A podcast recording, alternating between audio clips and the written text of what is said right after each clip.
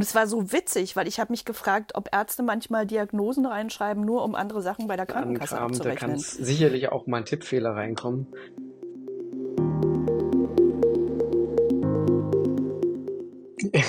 Wir brauchen einen Namen. Ähm, ich habe irgendwie angefangen mit Wasch mir den Pelz, aber mach mich nicht nass. Du bist der Master, sozusagen. Master auf Desaster.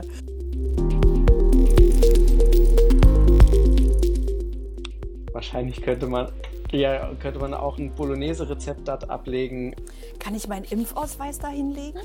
und allem möglichen. Das Zahnbonusheft kann hinterlegt werden. Die verschwinden ja auch mal gerne zwischendurch. Das äh, aber mal davon abgesehen, gibst du ja deinen Chip gerade Es auch gibt nicht schon deinem Arbeitgeber, Arbeitgeber. die bei der Bewerbung ähm, mal so ein Facebook-Profil irgendwie freigeschaltet hatten wollen. Ne? Also die, die Dinger Man kann nicht einfach schon. die Karte einstecken und die Daten rauslesen.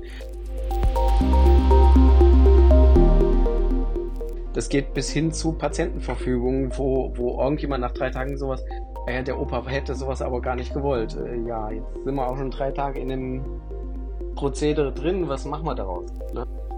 Das heißt, bei dir ist Zeit, also wirklich Zeit ist Leben. Äh, Zeit ist Leiden. Sprechstunde Menschenliebe, ein Podcast von Eva Endroweit und Martin Böttcher. Alle 14 Tage eine Stunde über Gesundheit und Selbstverantwortung.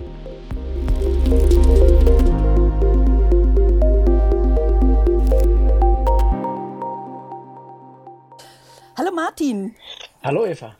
ich freue mich, dich zu hören. Geht mir ebenso. Du trinkst noch deinen Kaffee. Ich habe noch meinen Kaffee. Genau. Ich habe noch meinen Tee. Wir sind heute zusammengekommen, weil wir heute unseren Podcast starten, Mhm. äh, wo dann erstens schon mal die Frage steht, wer sind wir überhaupt und warum wollen wir das tun und wie soll dieser Podcast heißen? Ähm, willst du anfangen oder soll ich anfangen? Ich würde sagen, du fängst an. Du bist der Master, sozusagen. Master auf Desaster. Okay, dann fange ich an. Also ich bin Eva Endroweit und ich bin Hypnotherapeutin und äh, komme aus Berlin oder bin Berlinerin, bin auch noch Teetrinkerin, das spielt gleich eine Rolle. Und äh, bin auch noch ähm, Host eines Spenderorgans. Das heißt, also ich bin nierentransplantiert und äh, damit auf der Patientenseite. Und ähm, mich hat immer irgendwie schon umgetrieben, äh, Mann, das Wissen, was ich habe über Dialysetransplantation und überhaupt Autoimmunkrankheiten und wie man so sein Leben als chronischer Patient wieder in die eigenen Hände kriegt, hat mich schon immer interessiert. Ich habe immer meine Freundin losgenölt, zugenölt, habe gesagt, äh, ich will einen Podcast machen. Ähm, hm. Und dann hat, kam einer und hat gesagt, Eva, jetzt reicht's mir. Ruf den Martin an, der will auch. Ihr macht's jetzt zusammen und gut ist. Und jetzt ist Martin hier mit drin. Ja. Ich Martin. bin Martin. Ich bin Martin. Ich bin Krankenpfleger seit summa summarum 20 Jahren im Beruf und ähm, komme aus Wiesbaden. Und ähm, die Eva hat mich angefragt, beziehungsweise ein gemeinsamer Freund, hat mich angefragt, ob ich Interesse hätte, ähm, bei Evas Idee in der Umsetzung mitzuhelfen, an dem Projekt mitzumachen. Und ich fand es sehr interessant und äh, nach kurzem Gespräch, ja, war ich der Meinung, das kann ein sehr gutes Projekt werden und ich bin sehr gespannt drauf. Ich bin Krankenpfleger und deswegen sehe ich die andere Seite ähm, des Patientengutes oder der Menschen, die darauf angewiesen sind, auf, auf Hilfe. Und äh, von Berufswegen bin ich da eh Vermittler zwischen Patient, Therapeuten, Ärzten und allem drum und dran, Angehörigen. Und äh, ich denke und ich hoffe, ich kann da ganz gut meine Erfahrungen einbringen. Na, und du machst auch die fachliche Seite, ne? Also wenn ich ich hier ankomme mit irgendeinem Medikament oder irgendwelchen anderen Sachen, dann kannst du immer sagen, nee, stopp, Eva, das stimmt gar nicht. Ähm, Genau, genau. Das ist alles ganz anders. Und weißt du, was mir heute Nacht passiert ist, was total irre ist eigentlich? Ähm, mir ist mein Why abhanden gekommen. Also alle Leute sprechen ja immer davon, dass dieses Warum sozusagen das Wichtigste ist, was dich irgendwie antreibt. Und ich hatte einen tierischen Albtraum. Und wer mich kennt, weiß ich, dass ich wirklich also Tee liebe, ne, irgendwie. Und ich hatte in meinem Traum jemanden zum Frühstück eingeladen und plötzlich habe ich meinen, er hat dann gesagt, ja, du musst noch Tee kochen. Und ich sagte so, ja, ja, mache ich und gucke in meine Schränke und finde 100.000 Gewürze, aber ich finde keinen Tee. Der Tee war weg. Und es war so schräg. Das war so, ich wusste, Tee ist essentiell. Das ist die Grundlage sozusagen des Tages. Ich brauche unbedingt Tee. Und mein Tee war weg. Mein Tee war komplett weg. Und wir saßen so da und dachten so, Mist, mein Why, mein, mein, mein Grund ist mir abhandengekommen. Ähm, aber ich habe dann irgendwann eine Schublade gefunden und da waren 100.000 Sorten Tee drin und da wusste ich, okay, es ist wieder da. Okay. Aber es war echt der Schreck, der saß mir heute Morgen wirklich in den Gliedern und ich dachte so, oh Gott, äh, warum tust du das hier überhaupt? Ja. Und ähm, Martin, du hast das letzte Mal, als wir miteinander gesprochen haben, mich schon daran erinnert, im Endeffekt, warum ich das hier mache. Ähm, das finde ich doch echt schön, dass du, dass du das gemacht hast. Ja, freut mich. Und das, warum ich das mache, ich habe eine, eine Seite eröffnet, die heißt nierenliebe.de. Und auf dieser Seite ähm, äh, zeige ich eigentlich Menschen, dass äh, wenn man chronisch nierenkrank ist oder auch transplantiert ist oder auch zur Dialyse muss, was alles geht, ja, also was man alles machen kann. Und ähm, ich möchte gerne irgendwie, mein großes Ziel ist, Menschen zu befähigen oder Menschen zu zeigen, ähm, dass du, selbst wenn du eine chronische Krankheit hast, nicht ausgeliefert bist. Also, dass wenn du krank bist, dass es nicht dein Todesurteil bedeutet in den allermeisten Fällen, sondern dass es einfach ähm, auch ein Weg ist, zu dir zu kommen, dich kennenzulernen und zu gucken, was stimmt denn irgendwo in meinem System nicht. Hm. Und wir, wir haben den Podcast angefangen, ähm, wir haben gedacht, wir bringen mal, wir tasten uns so ein bisschen ran und bringen euch mal ganz realen Content nahe. Und der reale Content ähm, heißt heute ähm, elektronische Gesundheitskarte. Ach so, was mir noch einfällt, ähm, der Titel. Martin, der Titel. wir brauchen einen Namen. ja, genau. Wir haben, wir haben irgendwie letzte Woche da gesessen und haben gesagt, wir brauchen einen Namen. Und im Endeffekt ist der erst heute dann zustande gekommen in, in seiner ganzen Schönheit. Ähm, ich habe irgendwie angefangen mit Wasch mir den Pelz, aber mach mich nicht nass. Und dann ist es aber irgendwie zu lang. ja. Und dann irgendwie sind wir drauf gekommen von diesem Nierenliebe, was ich sowieso schon mache, und sagen, naja, das ist ja Nierenthema, ist ja jetzt nicht Martins Thema. Ähm, aber das ein bisschen größer zu machen. Und wir machen Menschenliebe und wir machen eine Sprechstunde Menschenliebe. Also die Menschenliebe-Sprechstunde. Mhm. Und was machen wir heute? Wie du schon erwähnt hattest, geht es um ähm, die elektronische Gesundheitskarte und äh, damit im Zusammenhang über die ähm, über das aktuell große Thema E-Rezept und äh, die elektronische Patientenakte. Und äh, ja, da gibt es ein paar Fakten. Ähm, und äh, ich konnte ein bisschen Recherche bei bekannten Apotheken machen und ja, wollen wir gleich einfach einsteigen? Ja, klar. Erzähl mal, was hat denn dein Dann, Apotheker dir dazu erzählt? Dann geht's. Also, erstmal zu den Fakten. Die elektronische Gesundheitskarte ist ein netter Schritt nach vorne in Deutschland in Sachen Digitalisierung. Das klingt ähm, gut. Genau. Es ist ein kleiner Schritt nach vorn. Äh, es hängt hier und da, aber dazu mehr später. Ähm, im Endeffekt kann man seine Patientendaten in elektronischer Form auf der altbekannten Krankenkassenkarte mit sich herumtragen und hat die immer verfügbar. Ähm, soll den Vorteil bringen, dass die Patientendaten, wenn man jetzt meinetwegen ins Krankenhaus kommt oder zu einem neuen oder anderen Facharzt, hat man die wichtigen Daten schon alles da. Medikamentenplan kann darauf gespeichert werden. Ähm, Arztbriefe können dort abgelegt werden. Interessanterweise kann man sogar selbst als Inhaber der Karte über die App Daten draufladen. Wahrscheinlich könnte ja man cool. ja könnte man auch ein Bolognese-Rezept dort ablegen, aber ähm, das weiß ich nicht genau. Ich habe es noch nicht ausprobiert. Aber ähm, das ist ganz gut. Also häufig, ich, ich erlebe es halt im Krankenhaus, gleich mal zur Erfahrung, dass halt Arztbriefe und, und, und, und, und Medikamentendaten und, und sowas, die die medizinische Vergangenheit des Patienten, der bei uns in der Akut äh, im, in, in der Akutversorgung ankommt, nicht ganz sichtbar ist. Was nicht ganz unrelevant ist, weil wir müssen wissen, was hat der bisher jetzt schon gehabt? Wie bei dir, Nierentransplantation ist ein, ist ein sehr schwerwiegendes Thema. Und da muss man wissen, welche Medikamente gibt es und, und, und manchmal schränkt es bestimmte Therapieverfahren ein.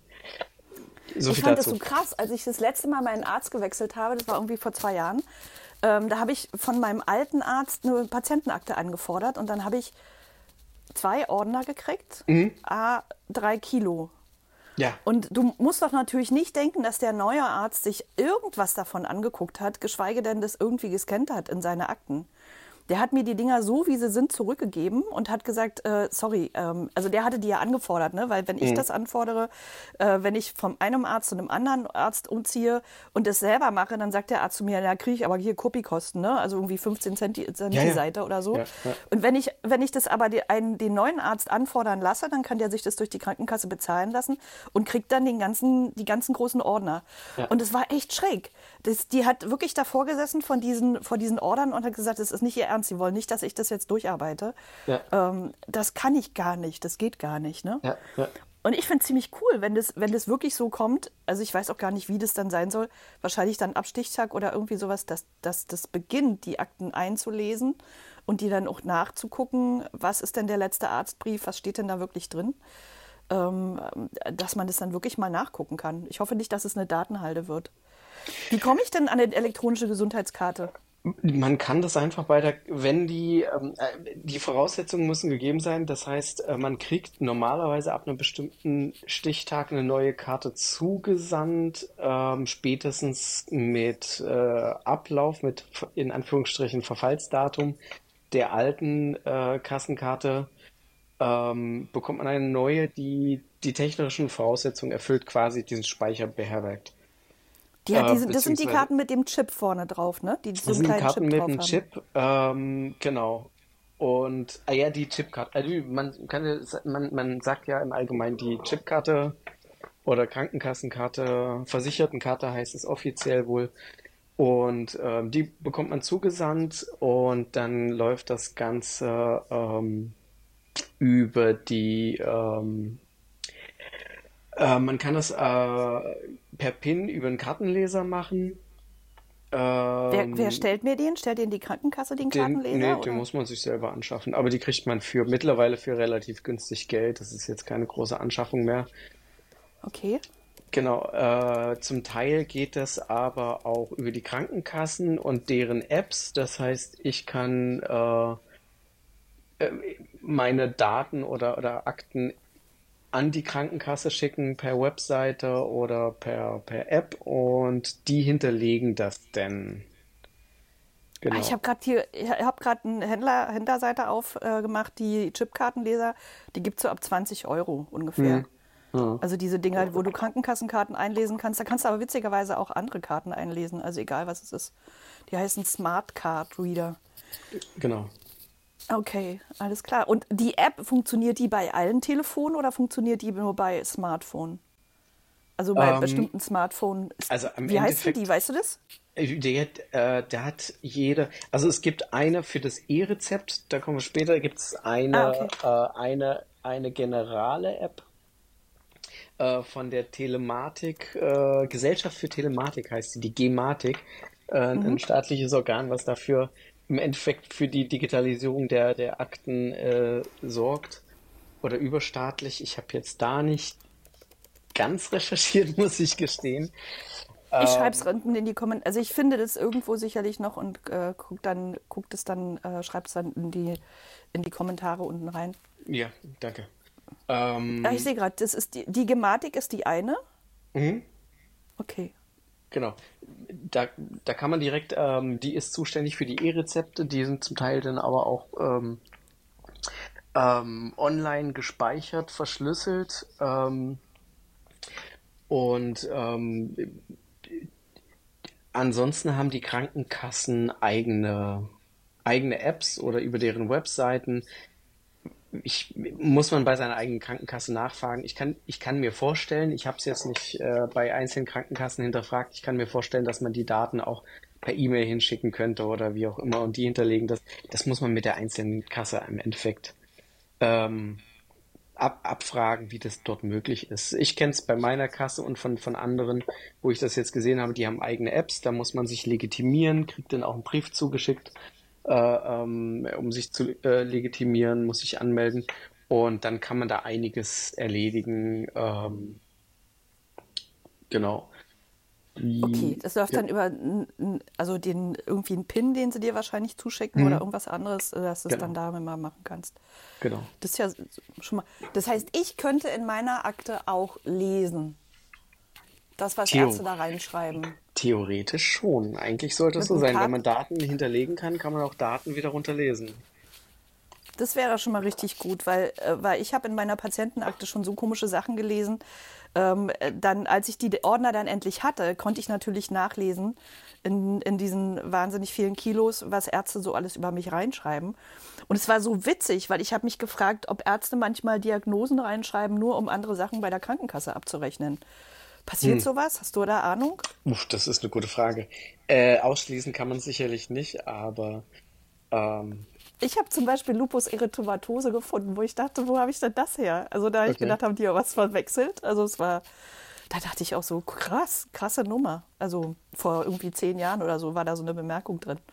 Okay, würde ich einfach direkt den Arzt ansprechen, wenn da was komisch ist. Das sind ja auch. Ärzte naja, ich bin ja nicht mehr von dem da. Ärzte sind ja im Allgemeinen auch nur Menschen. Äh, und äh, auch die machen mal Fehler. Und wenn man da beim, die schreiben den ganzen Tag so viel, äh, an, an, an Kram, da kann es sicherlich auch mal ein Tippfehler reinkommen. Vielleicht werden die, ähm, die Diagnosen auch automatisch dann eingefügt, wenn die den ICD-Code eingeben. Ich kann es nicht sagen. Machen das immer die Ärzte oder machen das manchmal auch die Pflegekräfte, die sowas eingeben? Äh, die Diagnosen, da kümmern sich ausschließlich eigentlich die Ärzte drum. Ähm, das Schreiben der Briefe machen zum Teil Schreibkräfte oder die äh, in, in den Praxen Arzthelfer zum Teil. Äh, früher hat man das diktiert, habe ich auch bei uns im Krankenhaus gesehen. Die Ärzte hatten äh, Diktiergeräte, später dann digitale am Computer angeschlossen und äh, entsprechende Schreibfachkräfte, sage ich mal, äh, haben das denn die Arztbriefe abgeschrieben und der Arzt musste das im Nachhinein nochmal drüber schauen, äh, Probe lesen. Mittlerweile sehe ich es bei den ganzen äh, gerade unsere jungen Assistenzärzte, die schreiben alle schneller, als dass es diktiert und kontrolliert haben. Die schreiben die Arztbriefe einfach selber. Mhm. Zum, äh, weil sonst äh, machst du einen Schreibkurs, Schreibmaschinen, Schreibmaschinenkurs. Äh, und äh, da erkennt man, glaube ich, auch mein Alter. Äh, der Schreibmaschinenkurs. Ein Schreibkurs und dann kannst du eigentlich schneller schreiben und als es hinterher nochmal äh, Probe zu lesen, drei Tage später oder so. Genau. Aber zurück zum Thema. Elektronische Gesundheitspass war das. Mhm. Man, man kann da. Die Akte, elektronische Gesundheitsakte, oder ist genau, das noch der. Äh, genau. Elektronische Patientenakte heißt es, EPA kurz. Ah ja, EPA. Äh, okay. Man kann dort einiges hinterlegen. Den Mutterpass, den klassischen, äh, natürlich ist es auch schön, dieses Bonusheft in Händen oder dieses Heft in Händen zu halten. Ähm, das hat ja auch was, da gibt es ja auch schöne Einbände für und, und, und, und Schutzcover, die hübsch aussehen, die man auch geschenkt bekommt äh, zur Geburt oder so. Aber wenn man das natürlich parallel digital sichern kann, ist es ein Schutz vor Verlust und, und allem möglichen. Das Zahnbonusheft kann hinterlegt werden. Die verschwinden ja auch mal gerne zwischendurch. Kann ich meinen Impfausweis da hinlegen? Ja, die Impfdokumentation kann da, die elektronische Arbeitsunfähigkeit, das ist ja auch eine relativ neue Sache in Deutschland, äh, dass man nicht mehr mit dem gelben Zettel äh, durch die Gegend rennt, sondern das Ganze elektronisch übermittelt wird. Äh, das U-Heft für Kinder kann da hinterlegt werden. oh, das ist cool. Genau. Ähm, ab 2024, ab nächsten Jahr, gibt es auch noch weitere Neuerungen. Ähm, Erklärung zur Organspende, was ich persönlich ganz wichtig finde, würde ich mal anmerken, könnte man vielleicht auch ein Thema draus machen irgendwann. oh ja, ähm, der Organspendeausweis und seine Hürden. Oh. Ja, genau. Äh, die Daten zur pflegerischen Versorgung, äh, so wurde es äh, erwähnt. Ich konnte leider nicht rausfinden, was die dort meinten, aber ich kann mir vorstellen, ähm, dass dort hinterlegt wird, äh, ob ein Pflegedienst äh, oder eine Pflegestufe beantragt ist, ob man äh, vielleicht äh, in einem betreuten Wohnen lebt oder so. Ähm, man kann äh, ab nächstem Jahr gibt es einen, soll es einen Sofortnachrichtendienst ähm, zur Kommunikation mit der Krankenkasse geben. Auch klingt auch sehr interessant. Man kann. Ich habe so eine App, also ich finde es total toll. Also mhm. die Charité hat so ein, äh, das nennt sich bei denen so Mac-System, also M-A-C-C-S. Mhm. Und äh, das ist echt toll, weil ich dort über dieses System direkt mit den Ärzten kommunizieren kann. Also ich trage jeden, jeden Tag eigentlich, aber ich habe mit denen gedealt, ich muss nur einmal die Woche mhm. meine Gesundheitsdaten ein. Mhm. Und alle meine Laborwerte kommen dort drauf und alle meine, ähm, also wenn sich im Medikationsplan was ändert und wenn es mir mistig geht zu Hause, und es ist ja oft so, dass ich in den Krankenhäusern, also ich erreiche keinen in irgendwelchen Praxen, ich fehle mir dann immer die Finger wund und es passiert nichts, sondern ich kann einfach im Chat reinschreiben, hallo, heute ist irgendwie das und das passiert, könnt ihr mir helfen? Und spätestens drei Stunden später habe ich einen Anruf. Ja, cool. Und, ähm, und es ist so cool, ich, ich fühle mich da so sicher und ich finde es so so toll, dass die Telemediziner da, da so ein Projekt gemacht haben vor ein paar Jahren und ähm, da immer mehr Patienten einbinden. Es ist richtig, richtig großartig und die ziehen auch die Reißleine, dass sie dann zum Beispiel sagen, wenn das Fieber zu hoch geht oder so, Frau Einreweit, wir sehen uns jetzt in der Rettungsstelle, bitte kommen okay. Sie in die Charité. Also das ist echt cool. Schicken dir dann auch Medikamente nach Hause und also ein Zeug. Also ich finde, das, das war für mich so der Vorläufer eigentlich, äh, diese elektronische Patientenakte und auch die über die Gesundheitskarte so toll zu finden, weil ich dachte, ey, es ist so, so schön, wenn ich weiß, ähm, ja, es ist total blöd, wenn ich nicht mit dem Arzt kommunizieren kann oder nicht mit dem reden kann. Ähm, meistens heißt es, wenn ich in der Arztpraxis anrufe, ähm, ja, kommen Sie vorbei. Ich kriege nur die Schwestern, ne? wenn ich sage, ich möchte gerne nur mal mit dem Arzt kurz reden, weil die das irgendwie nicht abrechnen können, keine Ahnung. Mhm. Äh, kommen Sie vorbei, dann geht es mir aber nicht gut und ich will eigentlich nicht irgendwie noch aus dem Haus gehen und nicht noch in eine Praxis gehen, wo möglicherweise noch mehr kranke Leute sind. Ja. Und das ist richtig, richtig cool. Und ich bin gespannt, wie sich das durchsetzt. Aber mal gucken, was hast denn du noch drauf auf deiner hm. Pfanne? Was kommt, kommt noch alles? Ähm, Im Endeffekt war es das zu der, zu der elektronischen Patientenakte, was ich äh, an, an Fakten finden konnte. Ähm, wichtig ist, was die Sicherheit angeht, die Sachen sind alle ähm, äh, verschlüsselt auf der, auf der äh, Karte und man hat einen PIN, um die Daten freizugeben. Ja. Und ich das heißt, mein Arbeitgeber, wenn ich ihn habe, kann nicht in meiner Akte rumschnüffeln. Das war ja immer, äh, in der DDR hatten wir so einen grünen Pass und da mhm. war alles drin. Also von der, ja. von der Geburt bis zur Bahre, alles. Also alles ja. wurde eingetragen alle, also du hattest noch den Impfausweis oder so, aber ansonsten waren da wirklich alle Daten drin. Also alle Kinderdaten, alle Krankschreibungen waren da drin, alle Diagnosen waren dann auch drin, die waren zwar verschlüsselt, aber die 495 wusste jeder, dass du sozusagen irgendwie einen Abort hattest. Hm. Ähm, und dann konnte man in der Kaderakte also nachgucken und dann konnte man dann eben nachgucken und konnte rummunkeln, was der denn jetzt schon wieder für eine Krankheit hat. Ja, ja. Ähm, und das war eigentlich so der Grund, weshalb man gesagt hat, man will so ein Ding auf keinen Fall wieder haben. Ne? Mhm. Und ich finde es super, wenn das jetzt verschlüsselt ist und nur ich das sehen kann. Oder derjenige, der es halt, ähm, der es halt auslesen muss, also mein Behandler. Ja, ja. Aber mal davon abgesehen, gibst du ja deinen Chipkarte auch nicht deinem Arbeitgeber. Es gibt schon Arbeitgeber, die bei der Bewerbung ähm, mal so ein Facebook-Profil irgendwie freigeschaltet hatten wollen. Ne? Also die, die Dinger gab es schon ja, ähm, ja, ja, dass, ich, dass es so eine, so eine Nummern gibt. Und ich kann mir gut vorstellen, wenn so ein Arbeitgeber dann so ein Lesegerät da hat und das ist wirklich irgendwas, dass der dich dann möglicherweise so auf die Idee kommen könnte, ähm, deine Chipkarte da auslesen zu wollen. Genau. Aus, meinst du unter irgendeinem Vorwand? Unter irgendeinem Vorwand. Ja, unter irgendwie, keine Ahnung, wir wollen uns hier, wir müssen ihr ja, ähm, was weiß ich, äh, die, ja, wenn sie uns ihre Krankschreibungen, die werden ja elektronisch übermittelt, also müssen wir das auch wissen.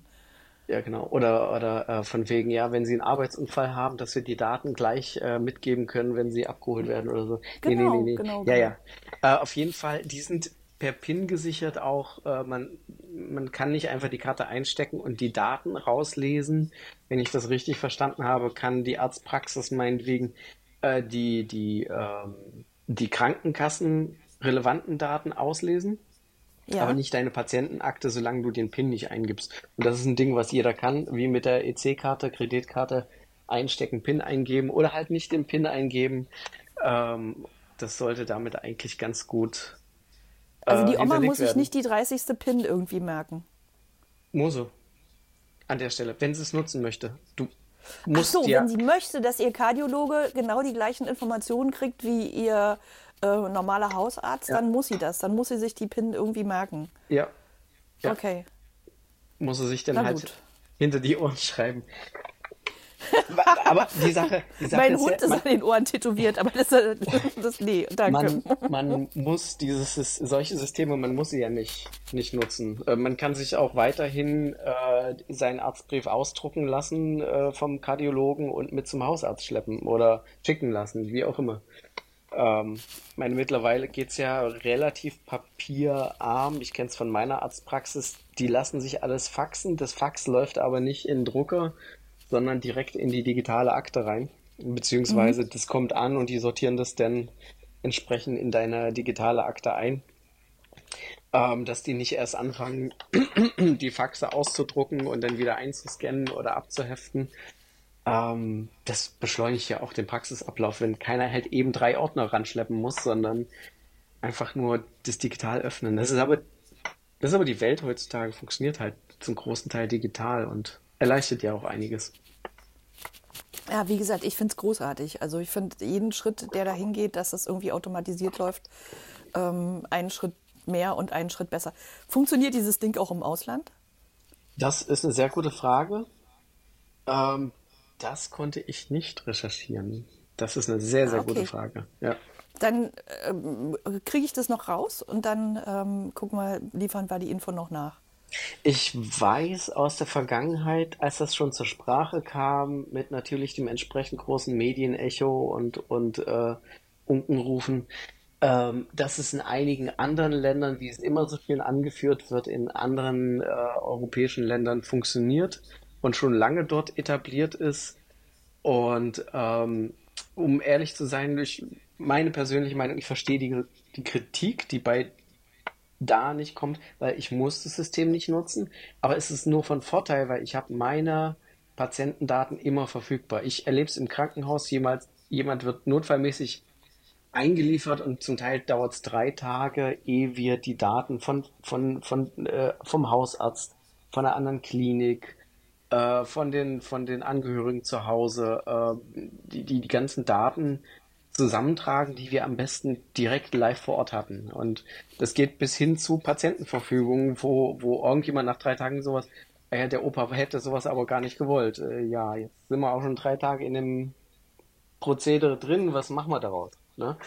Du bist auf einer Intensivstation, ne? ich bin nämlich auf einer Intensivstation, genau. Uns betrifft das heißt, das bei dir ist Zeit, also wirklich Zeit ist Leben. Zeit ist Leben oder Zeit ist Leiden, wie, wie man auch sagen muss. Das, da steige ich jetzt mal, mache ich mal einen ganz großen Schritt. Das, was wir erleben, wir kriegen Patienten, die am Rande des Todes stehen, auf, auf, auf Messerschneide sozusagen.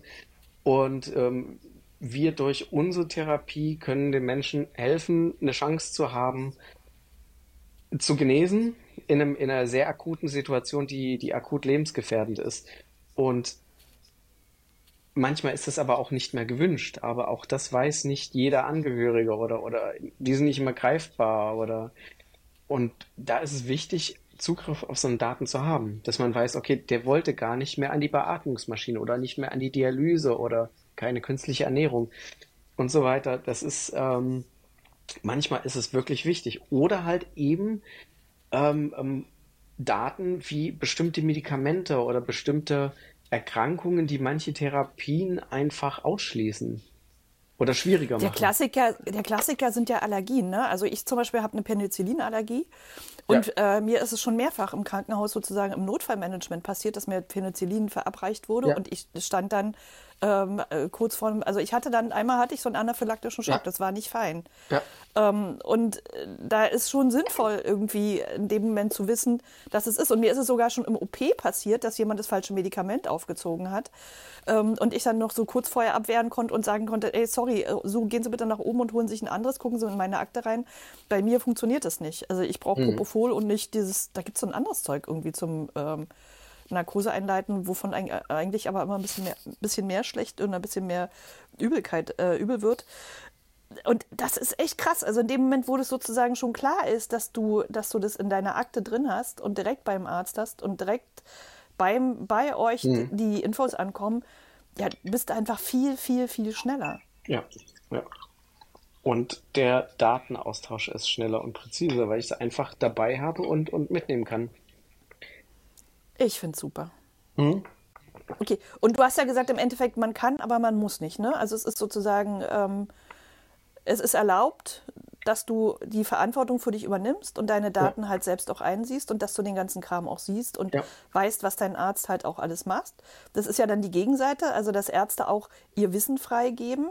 Mhm. Ähm, ich habe immer irgendwie versucht, nach OPs zum Beispiel oder so an meine Patientenakten ranzukommen, weil ich wissen wollte, was ist dabei passiert bei der OP, gab es irgendwelche Schwierigkeiten, gab es irgendwelchen anderen Kram und habe mir ganz genau immer die Medikation angeguckt und habe angeguckt, ob das alles für mich okay ist. Aber das liegt einfach daran, dass ich so mit ich 30 Jahre Krankheitserfahrung einfach sehr viel wusste, wie ich funktioniere und was bei mir halt, was bei mir ganz konkret wichtig ist, ja. ja. Und ich bin dann auch sofort immer irgendwie auf die Barrikaden gestiegen, in dem Moment, wo ich dann gemerkt habe, da läuft irgendwas ganz komisch. Mhm. Also weiß mhm. ich, zum Beispiel, wenn du, wenn du als Frau ähm, nach der Transplantation so wahnsinnig viel Heparin kriegst oder so, dann musst du dich halt nicht wundern, dass dir die Haare ausfallen. Ähm, dann musst du halt Bescheid sagen und es gibt andere Blutverdünner, Fragmin oder irgendwelche anderen Sachen, die man mhm. auch nicht geben kann. Aber das ist halt erstmal der Standard. Der Standard ist halt ähm, Standardprozedere und den gibt man halt in dem Moment, wo man es nicht besser weiß, also wo man keine besseren Informationen hat. Mhm, mh, mh. Echt cool. Ja, super.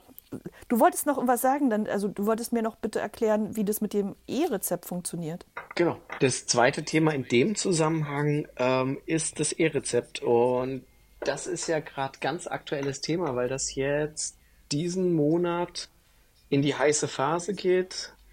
Ähm, das E-Rezept ist im Endeffekt eine elektronische Datenübermittlung von Rezepten. Ähm, das Ganze. Und dafür bräuchte ich eine andere Karte oder was? Äh, muss man noch nicht mal eine andere Karte haben. Das gibt äh, verschiedene Möglichkeiten. Im Endeffekt wird das klassische, der klassische rosa Zettel in digitaler Form ausgegeben. Ähm, das geht entweder über eine App. Ja.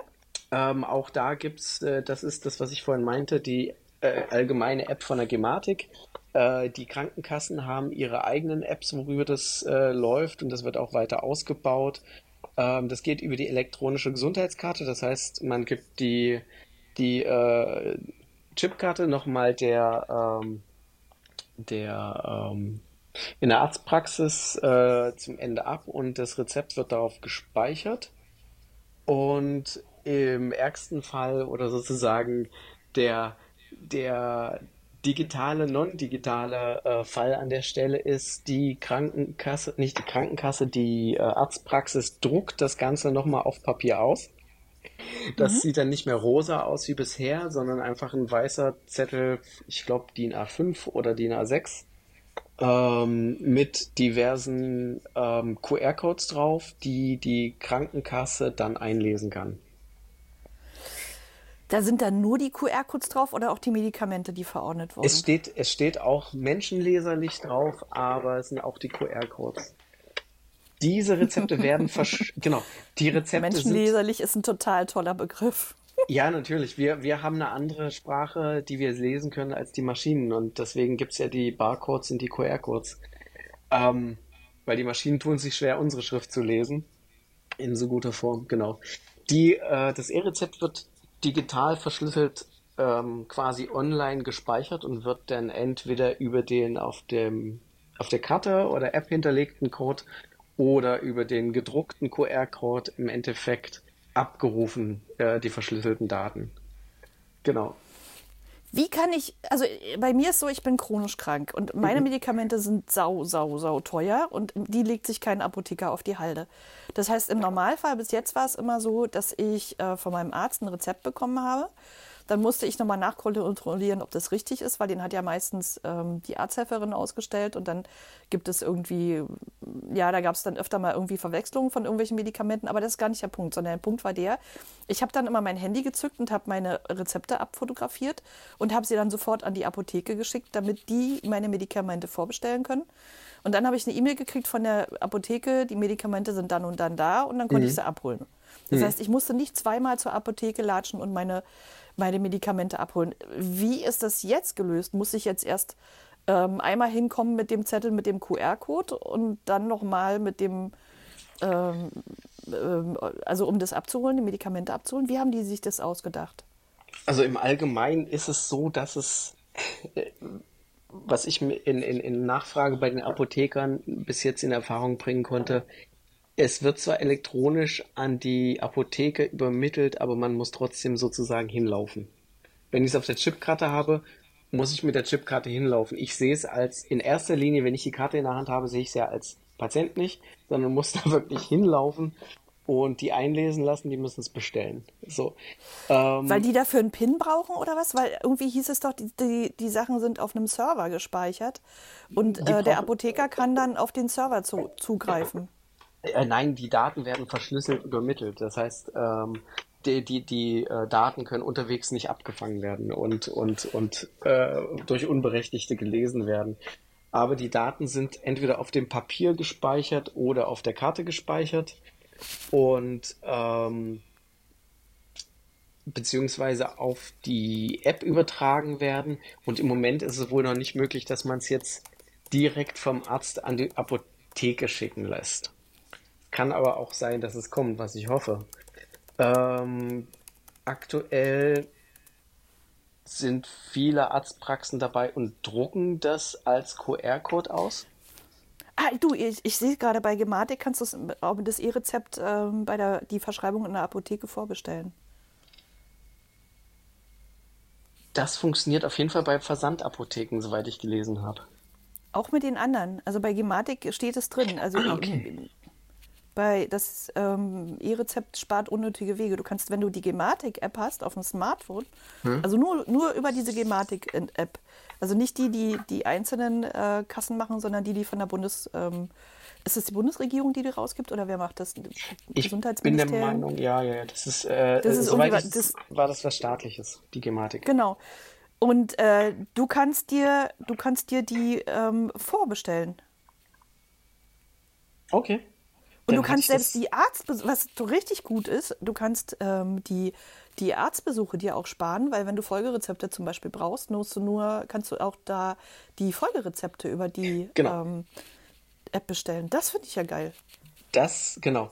Ähm, das hatte ich auch gelesen, dass man, dass man im Endeffekt bei der Arztpraxis anruft oder den Bescheid gibt und die schicken dann die Sachen in die App. Das, das hatte ich gelesen, dass es von der Arztpraxis in die App funktioniert aber von der App direkt an die Apotheke, das hatte ich überlesen wahrscheinlich. Nee, das funktioniert. Also es Sehr funktioniert ähm, scheinbar, also die Gematik schreibt, dass es funktioniert. Also ja. die sagen für sich, dass es funktioniert. Und ähm, was ich auch ziemlich cool finde, ist, dass deine Angehörigen auch Rezepte für dich einlösen können. Mhm. Also dass es genauso funktioniert, weil äh, es gibt ja einen Haufen Pflegebedürftige ähm, hier in Deutschland, ich weiß gar nicht, wie viele haben, ich glaube zwei Millionen oder irgendwie sowas. Also wahnsinnig viele. Und die, ähm, ähm, da, da, können die Angehörigen genauso ähm, praktisch über diese Karte und über diese App ähm, dann für ihre Angehörigen die Rezepte einlösen und die Rezepte bei den Apotheken vorbestellen. Genau, man kann jemanden berechtigen, berechtigen ähm, der die Rezepte für einen einlöst, auch über diese App. Über diese sogenannte Familienfunktion, das ist echt cool. Ja, ja für Kinder, Eltern für Kinder sowieso, aber man muss es trotzdem berechtigen erstmal. Und äh, für, für, wenn du Angehörige pflegst oder für deinen Nachbarn, die können dich quasi berechtigen, die, die Rezepte für dich abzuholen und einzulösen. Ja. Du sagst gerade, man muss andere berechtigen, aber das ist doch genau der Punkt. Der Punkt ist doch der, ich kann andere berechtigen. Ich kann wieder die Verantwortung für mich übernehmen und ich kann das tun. Genau. Ich kann selber sozusagen die Dinge in meine Hand nehmen und ich habe meine Daten, ich kann darauf gucken, ich kann gucken, was mit mir los ist, ich kann das machen und äh, muss mich darauf nicht verlassen, äh, dass irgendjemand anders das irgendwie im stillen Kämmerlein für mich tut. Ey, es ist, äh, für mich ist das wirklich so ein Schritt wieder zur, ah, wie sagt man so, mm, also zur Selbstfürsorge, dass ich also für mich selbst diese Dinge alleine mhm. regeln kann und alleine tun kann. Mhm. Genau. hast genau. du noch was rausgekriegt? Ich finde es schön, wie du das ausdrückst. Ich kann jemanden berechtigen und äh, jemand kann das für mich tun. Das ist, äh, ist besser ausgedrückt. E-Rezept ist sicher verschlüsselt, sagt man. Ich habe mich jetzt nicht eingehend technisch damit beschäftigt, aber ich gehe davon aus, dass man in Deutschland ein bisschen Wert auf Datenschutz legt und äh, dass es dann auch äh, vernünftig funktioniert. Das war anfangs ähm, in der seit 2021 ist das, glaube ich, generell möglich. Und man hatte die Rezepte wohl relativ gering oder gar nicht verschlüsselt auf der Karte gespeichert. Das konnte zu Missbrauch führen und deswegen hat man sich jetzt für diese äh, sozusagen Online-Variante ähm, ähm, entschlossen. Genau, das funktioniert per App oder über die elektronische ähm, Gesundheitskarte. Die App von der Gematik gibt es aktuell Deutsch, Englisch und Türkisch und in, äh, demnächst in, in weiteren Sprachen wie Polnisch, Russisch, Ukrainisch und Arabisch. Das ist cool. Ich habe heute im Radio gehört, äh, das fand ich so süß. Da, da gab es einen Kommentar irgendwie im Deutschlandfunk und der Kommentar ging dahingehend, dass man gesagt hat, da ging es um Einwanderung und äh, dann ging es darum, dass man noch von den Einwanderern nicht immer verlangen muss, dass sie die deutsche Sprache können muss, sondern dass man eher von der Ausländerbehörde verlangen muss, dass sie Englisch kann, weil in den meisten großen Firmen sowieso Englisch gesprochen wird und das alles überhaupt nicht so ein Problem ist.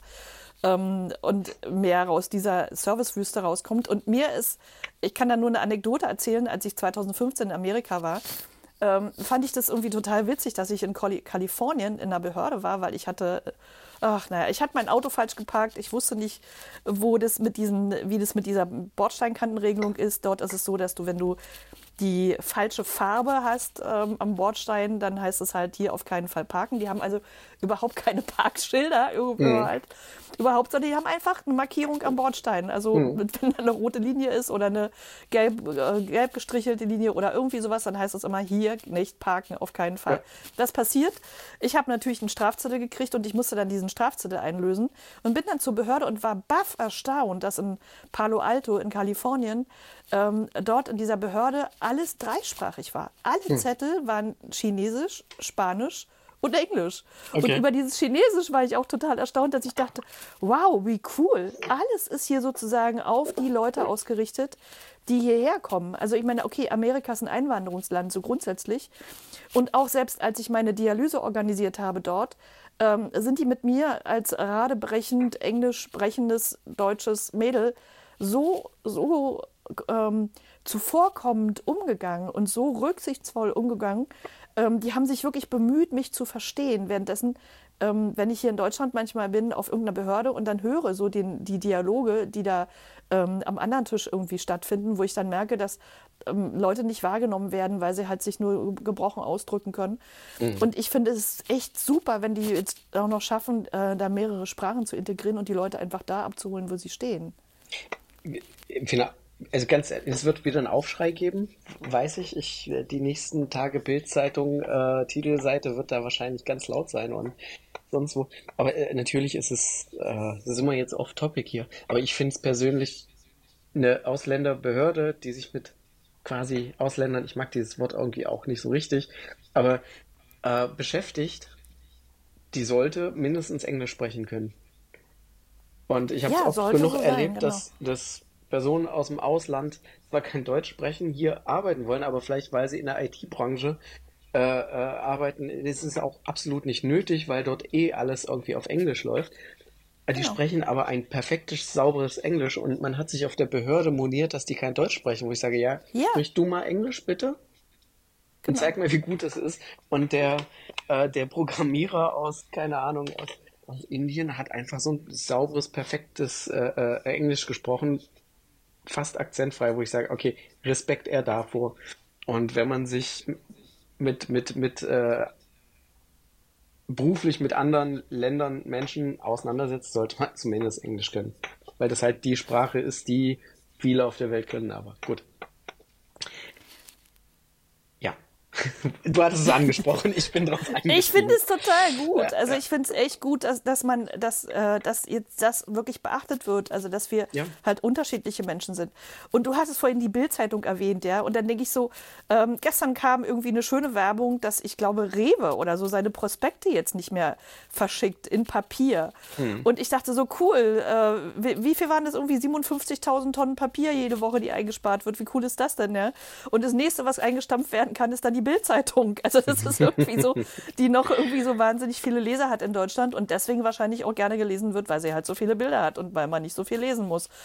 Und weil man dann dadurch denkt, dass man einfach die Sachen verstehen kann. Aber man darf immer nicht vergessen, Zeitungen sind nicht äh, als Informationsquelle gedacht, sondern Zeitungen sind dafür da, ähm, äh, Nachrichten zu verkaufen. Sie müssen, müssen überleben dadurch, dass sie Nachrichten verkaufen.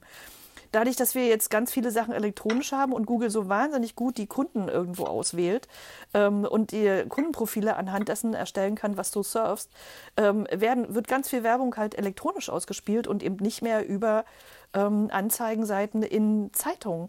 Und das merkst du ganz extrem, dass die, dass diese, dass diese Dinge halt, also dass die unter Druck stehen. Also die stehen seit, seit zehn Jahren, steht äh, die ganze Printbranche, also in den, die Me- Printmedienbranche so dermaßen unter Druck, dass sie einen Hai nach dem anderen immer durchs Dorf jagen müssen, damit sie irgendwie Aufmerksamkeit kriegen. Was dazu führt, dass du A, ganz viele negative Nachrichten kriegst, was dazu führt, dass du, ähm, dass viele Sachen hochgejatzt werden und hochgehypt werden, wo überhaupt nichts dahinter steht, wo gar nichts los ist. Rein deswegen, weil ich brauche eine Schlagzeile. Und eine Schlagzeile, ich brauche eine Schlagzeile, die Leute bewegt. Ich brauche eine Schlagzeile, die Leute emotional irgendwie hochpusht. Und dann muss ich mich nicht wundern, also dass, dass das meinen Horizont verklebt. Und dann äh, ich nicht mehr in der Lage bin, irgendwie eins äh, von dem anderen zu unterscheiden. Also ich, ich weiß nicht, das ist irgendwie so. äh, Also genauso, genauso wie, die, wie diese Dinge mit der elektronischen Gesundheitskarte, ja. Also da, da wurde so viel gesagt, ja, weiß ich, dass es zum Ausspionieren geht und, und ähm, diese Nummer mit dem Arbeitgeber und ähm, brauchen wir denn sowas überhaupt? Also ganz, ganz viele Dinge, wo ich mich immer frage, was soll das? Also wir müssen ja irgendwann mal langsam dahin kommen, ähm, anständige Daten auch für uns selbst zu nutzen, weil in der Pandemie hat man es ja gemerkt, es war gruselig. Wenn ich mir angeguckt habe, Israel hat die elektronische Patientenakte schon seit Jahren und die einzigen Daten, die wir hatten zu Corona, auf die man sich irgendwie verlassen konnte, waren die von Israel, weil man dann wusste, wie viele Patientengruppen hat es betroffen, in welchem Alter, ähm, welche Kohorte war besonders betroffen, ähm, waren mehr Männer drin, waren mehr Frauen drin, welche Blutgruppen hat es besonders betroffen und so weiter. Wir in Deutschland, wir konnten null Forschung machen zu dem Thema. Ja. Gar nicht. Das- Es gab keine Daten. Es waren einfach keine Daten da. Und das ist, das ist das, was ich mir davon auch ein bisschen verspreche, dass also wir, wir ähm, da mehr irgendwie sinnvolle Daten, weil unsere Daten gehören uns. Also die, damit müssen wir selber was für uns anstellen, nicht um uns irgendwelche Dinge zu verkaufen oder so, sondern ähm, damit wir, damit wir ähm, mit diesen Daten sinnvoll irgendwas anfangen. Wenn ich weiß, wie viele Menschen, wie viele Frauen von einer bestimmten Krankheit betroffen sind ähm, oder wie viele auf ein Medikament so und so reagiert haben, weil ich einfach da eine Metastudie rüberjagen kann über die Daten, wenn die schon mal da sind, ja, dann ist es viel, viel, viel einfacher, auch Schlüsse zu ziehen. Ja. Ich weiß nicht, wie viele Medikamente du denkst, zum Beispiel, äh, wie du kennst, die schon seit, weiß ich, 30 Jahren ähm, äh, verabreicht werden, wo man aber jetzt heute weiß, zum Beispiel durch Metastudien, ähm, dass es völlig sinnlos ist, diese Medikamente zu verabreichen, sondern die funktionieren nur noch über einen Placebo-Effekt. Also angeblich gibt es gibt ganz, ganz viele Dinge, die, die ich glaube, mit einer besseren Datenlage besser, besser abzuklären sind. Und die elektronische Gesundheitskarte ist wahrscheinlich wirklich einer von den Dingen, ähm, wo es möglich wird, mal so zu gucken und äh, zu gucken, äh, was denn da alles da ist in den, in den Akten. Also Ja, nicht nur ja. zur reinen Kommunikation, sondern auch für die Forschung. Ja. Und zwar die Forschung für uns, nicht für Medikamente. Für Grundlagenforschung. Jetzt bin ich schon wieder woanders gelandet. Oh weia. Äh, notier dir einfach die äh, Themen und dann werden wir die später aufgreifen. genau. Vom Hölzchen auf Stöckchen. Aber es ist, glaube ich, okay, weil was soll's. Das kommt halt, wir sind Menschen. Wir sind Menschen und wir machen eine Stunde Menschenliebe. Wie einer meiner Lieblingspodcasts das immer ausdrückt, äh, wir machen Klammern, wir machen hier ganz viele Klammern auf, wir müssen die nur hinterher wieder zumachen. Wir kommen später Ja, aber in, in meiner Welt als, als NLP-verseuchter Mensch, ähm, bin, bei uns heißt es Loops, ne? diese Klammern, die man immer aufmacht und wieder zumacht, äh, wo man dann ganz viele Inhalte reinpacken kann. Und es ist noch eine ganz raffinierte Technik, ähm, wie ähm, man Menschen ähm, Inhalte vermitteln kann. Das, das wird auch noch ein Kapitel, ja, so nach dem Motto, wie kann man mit Patienten reden. Ähm, wir haben uns da ganz schön viel vorgenommen irgendwie über das nächste Jahr und haben ähm, uns ganz viele Themen irgendwie zurechtgelegt. Ich bin Ja. gespannt, wie, wie das anläuft. Ähm, unser Podcast wird jetzt, also startet jetzt heute. Heute ist die erste Folge, die rauskommt. Ähm, wir freuen uns tierisch, wenn ihr uns abonniert, wenn über Kommentare, über Hinweise, ähm, macht euch irgendwie einen Zettel oder so, was ihr von uns wissen wollt. Äh, wie gesagt, da habt ihr einen Intensivpfleger an der Hand und eine, und eine Hypnotherapeutin, die auch noch transplantiert ist. Fragt uns Löcher in den Bauch. Wir werden euch so gut wie alles beantworten, was wir beantworten können. Ähm, es wird wahrscheinlich auch Gäste geben oder es ist geplant, dass wir Gäste hierher holen, die ähm, uns dann zu ganz speziellen Themen ihre, ihr Spezialwissen freigeben. Ähm, weil wir ja nicht überall und allumfassend informiert sein können. Und wir hoffen, wir haben euch heute zur elektronischen Gesundheitskarte schon so ein bisschen was mitgegeben und euch, ähm, ich, ich sage immer, Angst hat man nur vor den Dingen, von denen man nichts weiß. Ne? Also wenn ich die Regeln nicht kenne von irgendwelchen Dingen, dann macht mir das Angst, weil ich nicht weiß, wenn ich durch den Wald gehe, äh, was ich da machen soll. Und ich glaube, gerade viele Ältere haben wahrscheinlich Angst vor dieser elektronischen Gesundheitskarte und sagen, oh Gott, was kommt denn da auf mich zu? Aber es sieht irgendwie relativ einfach aus. Also es wird nicht anders sein als die WhatsApp-App ähm, oder die Signal-App oder Telegram-App, die ihr sowieso schon auf dem Telefon habt, einfach eine noch dazu, Genau. wo Und dann eure Daten drauf sind. Eure Daten nur für euch. Für Genau. euch und für die Menschen, die euch helfen. Genau, und ich denke, man muss dem auch erstmal ein bisschen äh, Zeit geben. Zwei Jahre Testphase, Einführungsphase sind rum. Jetzt geht's in den nächsten großen Schritt, dass es äh, weitläufiger nutzbar wird. Ähm, Die Voraussetzungen geschaffen sind. Es braucht ein bisschen Anlaufzeit. Deswegen wird es noch nicht immer und überall perfekt funktionieren, aber grundlegend, was ich in Erfahrung bringen konnte, die Rezepte, die eingelöst wurden, auf welchem Weg auch immer, haben ganz gut funktioniert und es geht mit der Abrechnung wohl auch ganz gut äh, und nicht mehr mit der ganzen Zettelwirtschaft äh, vor Ort in den Apotheken. Und ähm, es hat ja auch nominell ein paar Vorteile. Also es braucht noch ein bisschen, glaube ich, und es wird Erweiterungen geben und ich bin da auch ganz gespannt drauf. Ja. Hast du noch geschafft, mit deinem Apotheker zu reden ähm, über diese E-Rezept-Geschichte? Genau. Äh, ich habe mehrere Apotheken angefragt, die ich auch persönlich kenne. Ähm, und die haben mir so einhellig berichtet, dass die aktuell noch relativ wenig Erfahrungen haben und auch so ein bisschen eingebunden sind aufgrund der, der äh, Medikamentenknappheit, die herrscht mit den Lieferengpässen äh, bei manchen Medikamenten. Aber äh, beziehungsweise, genau, auf dem Punkt Sie haben noch relativ wenig Erfahrung, aber diese sammeln konnten, das sind zum Teil halt nur drei, vier, fünf äh, Rezepte zum Teil pro Monat. Aber ähm, da hat es bis jetzt ganz gut geklappt. Und äh, wie die eine Apothekerin äh, meinte, das ist ganz nett, weil man hat die Dokumentation alles digital und keine Zettelwirtschaft, die rumfliegt. Und man hat das alles zusammengefasst und an der Stelle gut nachvollziehbar Genau. In digitaler Form Ich finde es super gut, Ja. weil ähm, also mein Apotheker hat mir schon ganz oft das Leben gerettet, weil ich als sozusagen multi, äh, ähm, multikranker Patient ähm, ähm, hatte schon oft eben Rezepte von mehreren Ärzten und ähm, dann war es wirklich so, dass der Apotheker dann so mich angegrinst hat und gesagt, Frau Endroweit, wenn Sie das jetzt alles nehmen, was da auf diesen Zetteln steht, sind Sie morgen, wachen Sie morgen früh nicht wieder auf. Und Oh. ich dachte so, äh, Ähm, ja, ähm, ich werde mal mit dem Arzt noch telefonieren, mit dem Arzt telefonieren. Wir müssen mal besprechen, dass ähm, das irgendwie anders läuft bei Ihnen, weil das geht so nicht. Und ich finde das super gut, weil, ähm, wie gesagt, ich habe einen Apotheker, den habe ich irgendwie schon seit 30 Jahren. Mhm. Da hat er in der Apotheke mal der Besitzer gewechselt. Mhm. Aber ich nicht die Apotheke. Ähm, und das, das denke ich, diese, diese ganzen Geschichten hören dann irgendwann auf, weil wenn das alles gesammelt ist auf der Gesundheitskarte, kann dann der eine Arzt wirklich gucken, passt denn dieses Medikament, was ich jetzt verordne, passt das denn zu den ja. anderen Medikamenten, die der Patient schon alle nimmt?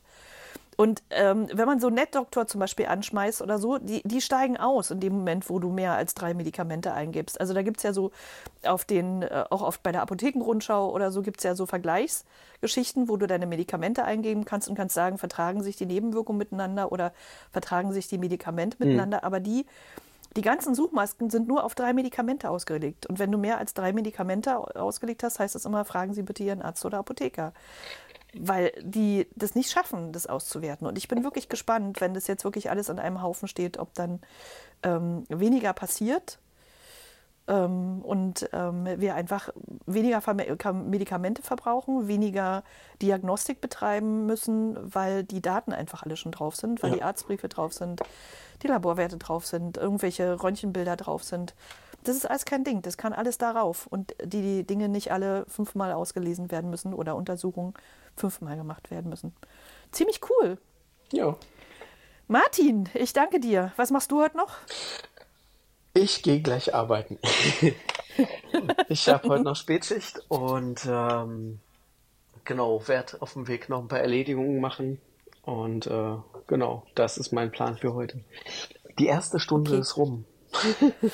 Nur so zu, nur so zur Info, äh, wir zeichnen immer irgendwann in der Woche auf. Ja. Ähm, ihr könnt uns dann auch auf, wir werden auch auf Clubhouse, also wir zeichnen über Clubhouse auf und ihr könnt uns gerne auf Clubhouse, äh, wir werden das nächste Woche dann auch so machen, dass wir die, den, den Talk öffentlich schalten und ihr könnt uns einfach zuhören, wenn ihr Zeit habt, egal wo ihr gerade seid, wenn ihr gerade irgendwo im Krankenhaus sitzt und irgendwie wartet in einer Arztpraxis oder so da lohnt sich so zuzuhören, dann, wenn man so Zeit hat. Ähm, und ähm, wir werden es dann ausstrahlen. Den genauen Termin werden wir heute festlegen, wann das genau sein wird. Und dann ähm, werdet ihr regelmäßig von uns hören, so wie es aussieht, wahrscheinlich mindestens einmal im Monat. Ich freue mich auf das, was kommt. Ich freue mich. Ja. Martin, du bist weg. Ja, ich höre, äh, ich habe schlechten Empfang hier anscheinend. Die Verbindung ist gerade. Jetzt bist du wieder da. Alles ja. schön. Du wolltest noch was sagen? Äh, nein. Doch. Komm. Bitte verabschiede dich. Ja. Genau, die erste Stunde ist rum und ich äh, bin ganz gespannt, wie das bei unseren Gästen äh, später ankommt, bei den Zuhörern ankommt und äh, danke fürs Zuhören. Und ja, danke fürs Zuhören. Bis bald. Bis bald.